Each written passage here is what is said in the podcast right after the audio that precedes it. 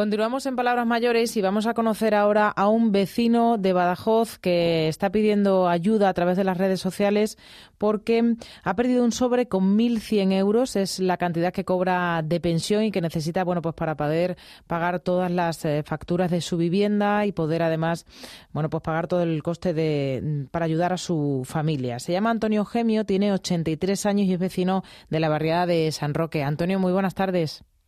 Buenas tardes. ¿Qué es lo que sucedió? Acudió el lunes al banco, como hace habitualmente cada mes, para cobrar la pensión, ¿no? Habitualmente. Eh, con el dinero, llevaba un sobre, siempre me llevo un sobre. Lo entré en el bolso que llevo, un bolso que me compraron mis hijas. Que a mí no me gustaba, pero luego he visto que es, práctico. útil, que es práctico. Y bueno, pues me fui al merendero, allí estuve desayunando y de allí me vine a la frutería y a, y a, la panadería y cuando llegué a casa pues no estaba ¿Cómo, cómo, pues, ¿Cómo se sintió la angustia, al no? sacar algo, al sacar algo del bolso, porque yo saqué una bolsa para el pan, llevo una bolsa en el, en el bolso mío metía y tiré de ella y posiblemente pues ahí fuera, pero fue en la puerta donde lo hice y posiblemente ahí haya saltado el sobre del dinero. En la calle, ¿no? Posiblemente, sí. ¿Y qué, qué hizo cuando llegó a casa? Imagino que muy angustiado, ¿no? Pues angustiado, claro. Menos mal que mi mujer me dio mucho ánimo y me dijo, no te preocupes, que ya está. Lo vamos a hacer.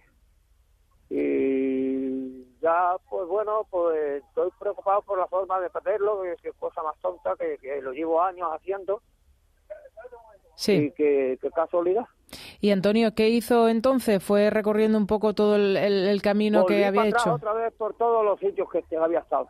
Y nadie nadie vio nada, ¿no? Nadie ha visto nada. Nada, nadie había visto nada. Y un amigo lo puso en Facebook, que es donde se ha programado.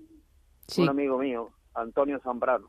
Que están a, través de redes sociales haciendo un llamamiento para ver si alguien ha podido ver el sobre. Pero el sobre además no tiene ningún dato, ¿no?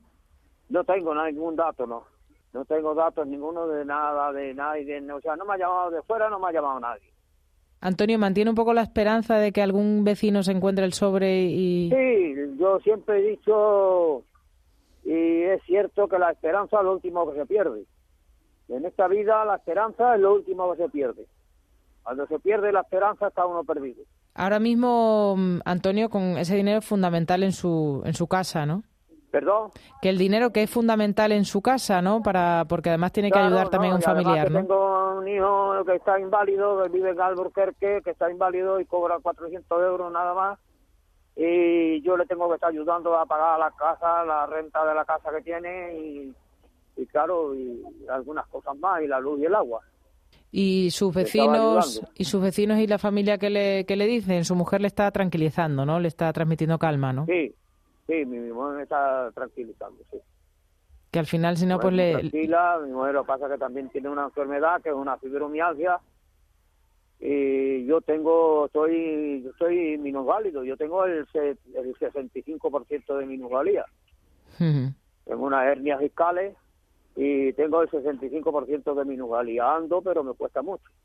Antonio, y decía que no perdía la, esperanza porque no sé si alguna vez ha conocido eso, alguna historia de haber encontrado, haberse encontrado un sobre con, con dinero y... Sí, ya lo he visto. Yo me encontré una vez un sobre con, con una nómina del mes y lo devolví, claro está. Y las, la satisfacción de poder devolverlo y, y, hacer feliz a la otra persona, ¿no? La, la, la conciencia en la persona es una base fundamental si tú tienes una mala conciencia de ti, pues no vives bien. Mientras si tú tienes una conciencia perfecta de ti, que has hecho todo lo que has podido, nunca se hace todo lo que se puede, pero todo lo que se puede sí. Y yo la conciencia la tuve tranquila y quedé satisfecho de entregar el sobre al, que lo había perdido, que era una nómina del mes que había cobrado.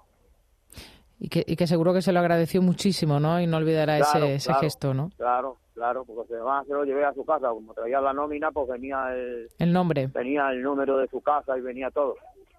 Eh, Antonio, si, si alguna persona nos está escuchando y, bueno, pues por casualidad se encuentra el sobre allí en alguna calle, en San Roque o en algún lugar, ¿dónde pueden ir a llevárselo? ¿Cómo se pueden poner en contacto con usted? No sé si que acudan a la oficina, a la entidad bancaria o dónde pueden ir.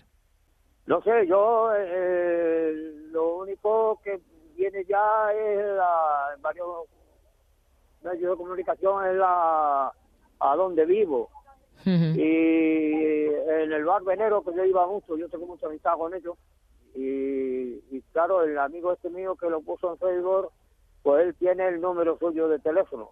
Bueno, pues si alguien eh, escucha este llamamiento, un sobre con 1.100 euros, que es la pensión que necesita Antonio y su familia, bueno, pues para poder eh, costear todas las facturas y los tratamientos y la ayuda para su hijo, ya saben que se pueden, pueden acudir al barbenero o si no, allí ponerse en contacto con, con asociaciones y con, por teléfono. Y con Antonio también. Cualquier medio de comunicación que se pongan por teléfono. en contacto.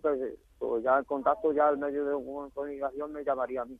Pues Antonio, muchísimas gracias, mucha suerte. ojalá, ojalá podamos contar que, que, ha aparecido el sobre. Muchísimas gracias. Venga, gracias a vosotros, muchísimas gracias a vosotros. Os habéis interesado y es muy importante para mí.